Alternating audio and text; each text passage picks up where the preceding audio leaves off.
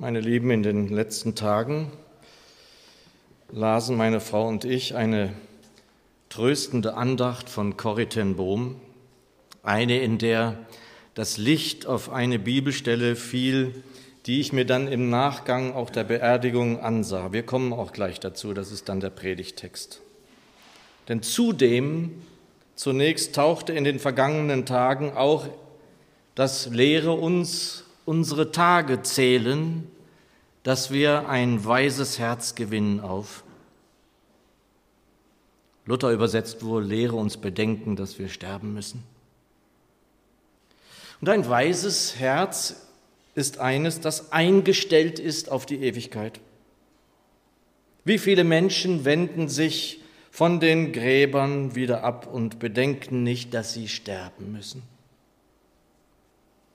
Und sterben müssen wir alle. Doch den Tod werden wir, die wir ihm folgen, nicht sehen. An einer anderen Stelle spricht man, heißt es sogar in der Schrift, dass wir ihn nicht schmecken werden. Und es kann wirklich ein folgenschwerer Fehler sein, wenn auch junge Menschen besonders meinen, solche Überlegungen seien nur den Alten vorbehalten. Zu häufig nehme ich gerade in letzter Zeit wahr, dass Menschen jeden Alters das geschieht und plötzlich geschehen kann, dass sie aus dem Leben gerissen werden. Dieser Tage las ich von einer jungen Schwimmerin, die besonders in den neuen Bundesländern beliebt war und sie wurde mit 34 Jahren jetzt abberufen. Ein Nachfolger Jesu sollte in zweierlei Hinsicht gewappnet sein. Erstens kann der Herr wiederkommen. Wir kennen die Stunde nicht, das wissen wir nicht. Auch der Herr Jesus weiß das nicht, nur der Vater weiß das. Und es kann eben auch sein, dass er mich vorzeitig holt, dass wir abberufen werden, ob nun zeitig oder unzeitig. Meine und deine Zeit steht in seinen Händen. Und wir müssen als Christen nicht über alles und jedes Bescheid wissen, alle anders als in der Welt des Weltgeistes ist in dem, wo wir Bürgerrecht haben, Wissen nicht Macht. Ich muss nicht alles wissen. Doch es ist notwendig, wenn ich Jünger des Herrn Jesus bin, dass ich Wesentliches weiß. Und ein Jünger Jesu muss wissen, wo wir herkommen, noch besser, wo wir hingehen. Auch ein Jünger sollte die Gaben kennen, die es im Reiche Gottes gibt und mit denen wir uns beschenken lassen dürfen. Letzten Sonntag hörten wir davon. Er sollte seine Gaben kennen, wissen, was sie bedeuten, wie sie eingesetzt sein sollen im Reich Gottes. Ein Jünger Jesu muss auch nicht zwingend sozusagen ein Bibellexikon sein, Dennoch sollte er ein Grundgerüst an Worten der Schriften kennen und sie möglichst in sich tragen. Denn was, wenn wir einmal in schwieriger Lage sind und kennten kein einziges Wort, auf das wir zurückgreifen könnten? Was, wenn wir vom Feind angegriffen werden und haben eben keine Bibel zur Hand? Und der Herr Jesus wusste sofort, sein Schwert zur Hand zu haben und es trefflich einzusetzen aber doch nur, weil er Teile der Schrift in sich trug und sagen konnte, es steht geschrieben. Trägst du Wort des Lebens in dir, das niemand dir nehmen kann? Lasst uns vorbereitet sein. Das wünsche ich mir für dich, für mich. Und ich hatte es in der Trauerfeier schon gesagt, Kai war vorbereitet. Er wusste, was ihn erwartete. Und ich habe neben dem, was jetzt gerade frisch gekommen ist und ich euch vorgestellt habe, an unserem Büchertisch weitere interessante Bücher zum Thema Ewigkeit bestellt. Im Moment steht auch eines da hinten von einem Mann namens Torrey. Das heißt, sei bereit für die Ewigkeit. Diese Bücher werden demnächst auch in der Auslage dort hinten liegen. Alle gehen übrigens immer von dem aus, was die Bibel uns sagt und lehrt, denn das ist unsere Richtschnur.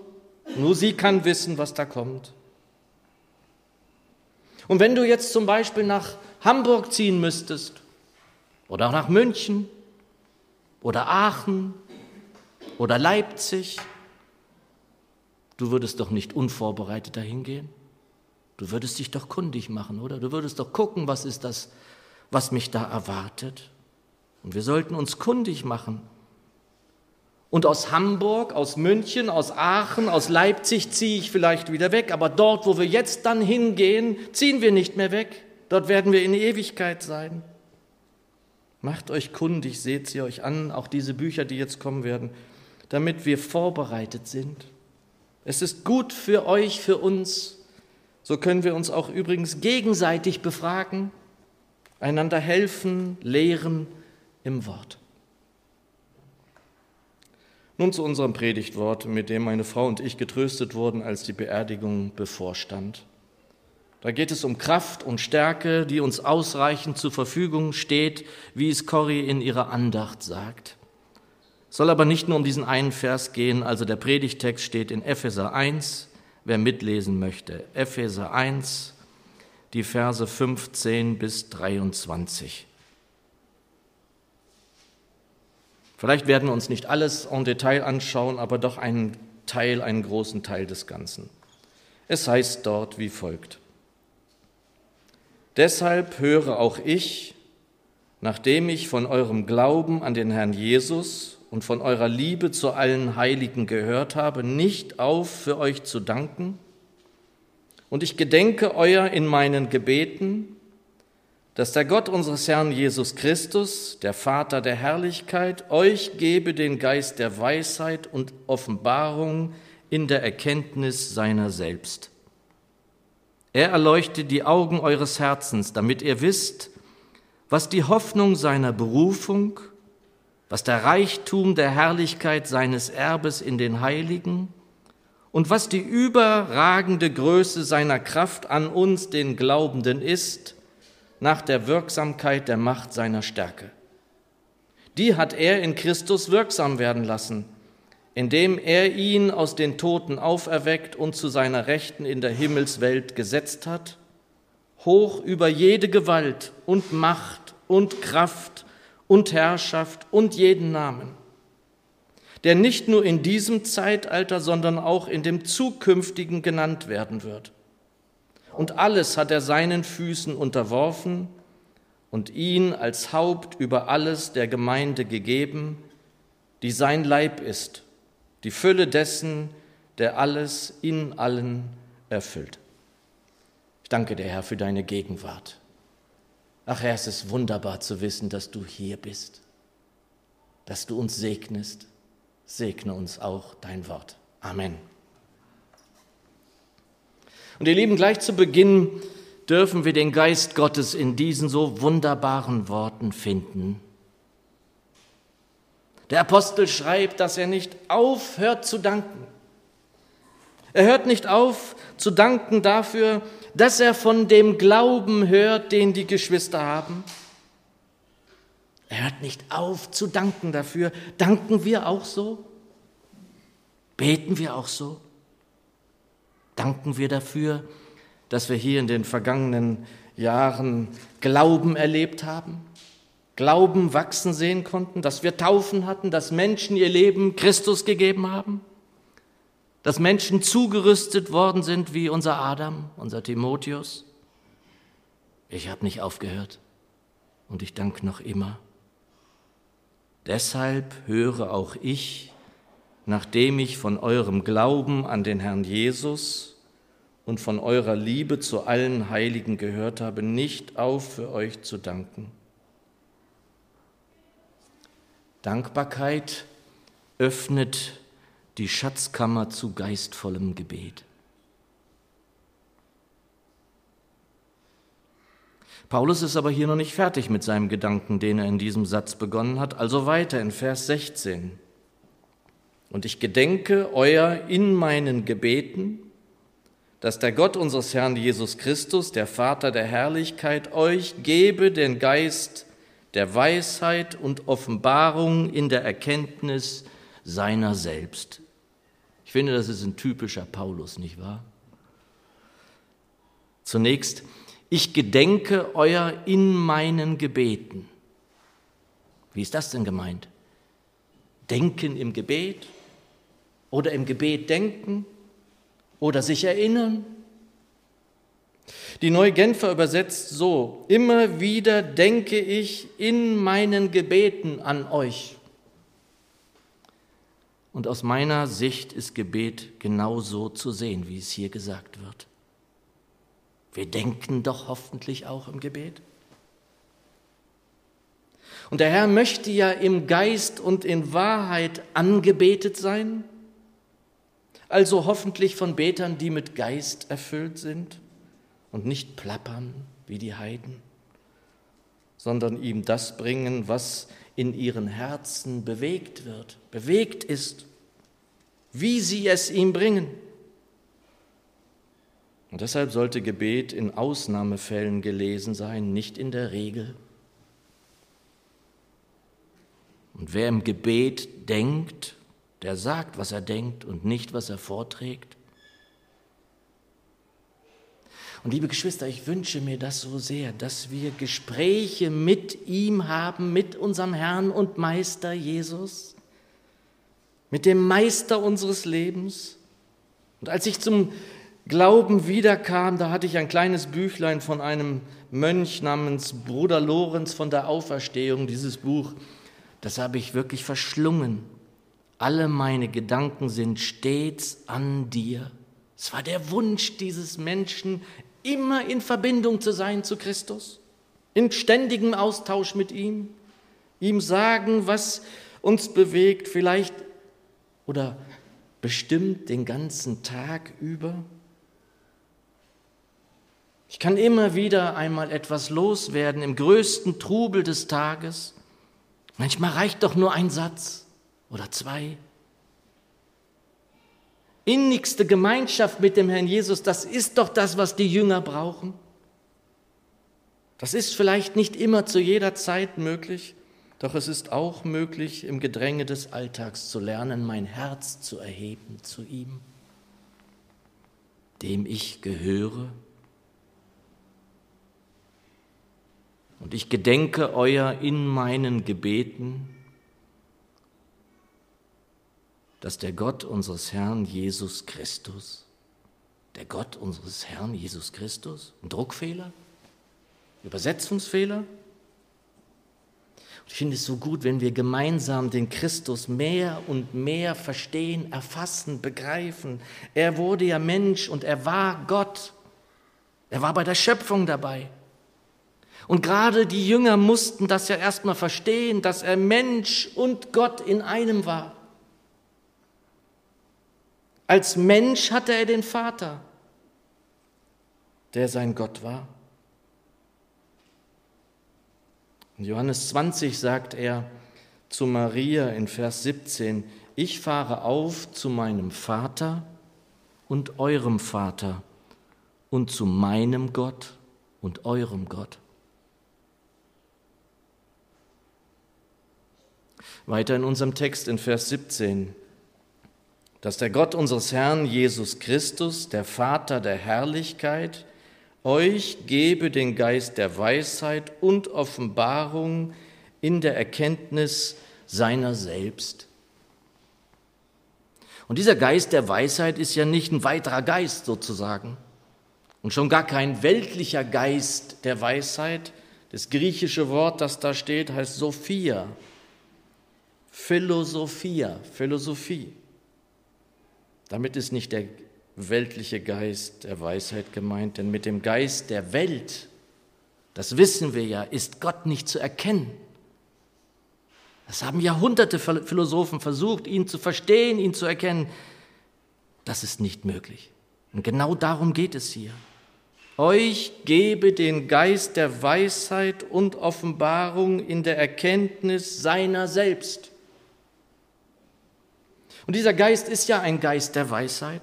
Ohne ihn können wir nichts. Wir können nicht mal Vater sagen zu dem Schöpfer des Himmels und der Erde, ohne den Geist. Und es geht an dieser Stelle auch nicht unbedingt sozusagen um die Weisheit, die wir für unsere Entscheidungen brauchen, die wir nötig haben. Von der auch Jakobus zu Anfang seines Briefes spricht, dass wem sie fehle diese Weisheit, der bitte, Gott gibt gerne sondern es geht hier um die Erkenntnis des Herrn selbst. Vor allem darum geht es.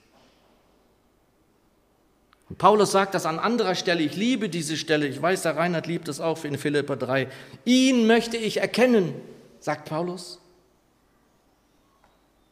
Und dieser Geist der Weisheit wirkt im Leben des Jüngers. Dafür ist er hier, damit wir Jesus besser kennenlernen, besser kennen. Und der Jünger mehr und mehr Einsicht bekommt, Verständnis dafür, was der Herr eigentlich will. Und zwar in diesem Moment will und in der Zukunft will. Und dieses Wirken des Geistes Gottes, das Herrn Jesus, soll stetig in uns zunehmen. Und das geschieht eben, indem der Geist Gottes Raum gewinnt in uns. Und das nicht einmal, sondern immer wieder. Immer wieder neu. In dir und in mir. Und wer dann mehr und mehr erkennt, erfasst, was unser Herr wirklich will, der ist dann auch zu diesem Dienst fähig, um den es eigentlich wirklich geht im Reiche Gottes. Und zwar für sein eigenes Leben und für das Reich Gottes, das ja mehr und mehr aufgerichtet wird. Das Reich Gottes wird aufgerichtet. Und auch wenn wir den Eindruck haben, gerade in letzter Zeit ja vielleicht mehr und mehr, dass diese Welt zusammenfällt. Und leider im Grunde sogar ist es so, dass dies dazugehört. Dass wir nicht denken, dass diese Welt auseinanderbricht, ist ja ein Zeichen dafür, dass etwas falsch läuft. Es ist das Gegenteil. Es muss so kommen. Es muss so sein. Und das sollte vor allen Dingen uns Christenmenschen nicht dauernd betrüben und schon gar nicht ängstigen. Das ist nicht richtig. Sondern wir sollten Augen dafür bekommen, was der Herr will, was er vorhat. Was er vorhat mit dir, was er vorhat mit deinen Geschwistern, mit dieser Gemeinde, mit den Menschen, die noch gerettet werden sollen. Und da können wir ja sofort eigentlich auch erahnen, dass niemand von uns dies mit seiner Weisheit, mit seiner eigenen Weisheit schaffen kann. Das kann keiner. Wir brauchen dafür eine andere Sicht, sozusagen andere Augen. Vers 18. Er erleuchte die Augen eures Herzens. Meine alte Zürcher Bibel übersetzt, damit der Gott unseres Herrn Jesus Christus, der Vater der Herrlichkeit, euch den Geist der Weisheit und der Offenbarung gebe, sodass ihr ihn erkennt, indem ihr Erleuchtung habt für die Augen eures Herzens. Und solches Erkennen kann uns als Gemeinschaft, als Gemeinde oder Versammlung, wie es eigentlich im Griechisch heißt, auch mal geschehen, zum Beispiel durch eine Weisheitsrede durch eine Erkenntnisrede, zweier Gaben, auf die der Apostel dann in 1. Korinther 12 auch hinweist.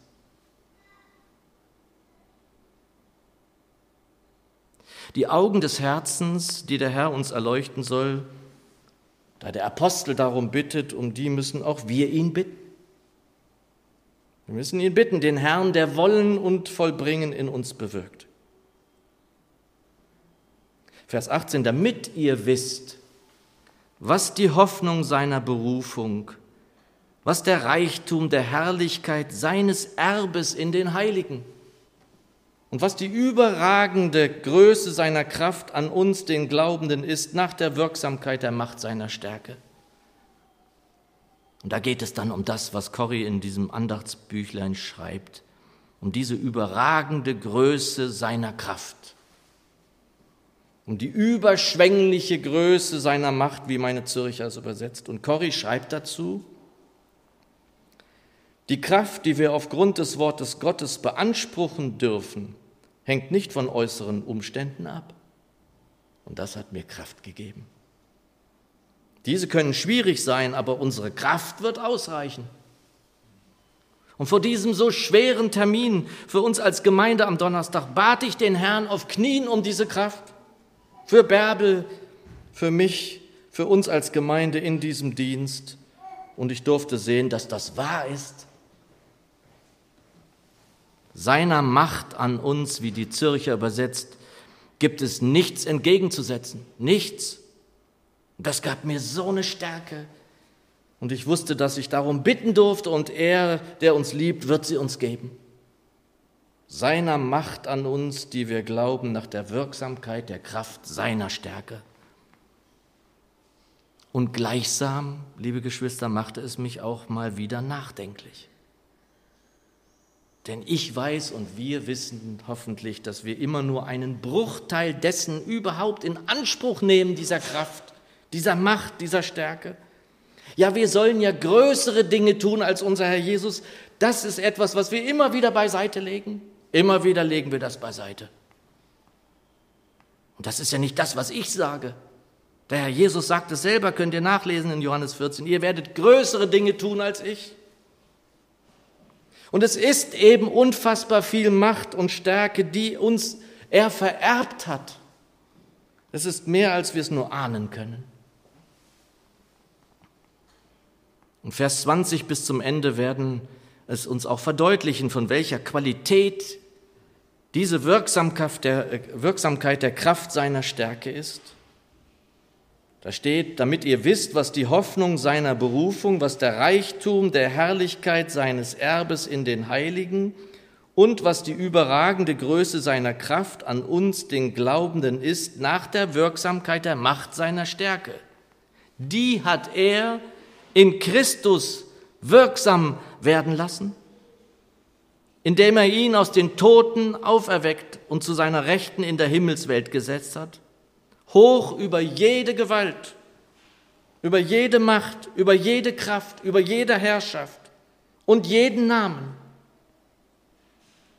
der nicht nur in diesem Zeitalter, sondern auch in dem zukünftigen genannt werden wird. Und deswegen wissen wir auch, warum Jesus der Name ist, der über allen Namen steht. Und alles hat er seinen Füßen unterworfen und ihn als Haupt über alles der Gemeinde gegeben, die sein Leib ist, die Fülle dessen, der alles in allen erfüllt. Wir werden, liebe Geschwister, hierüber nochmal sprechen müssen.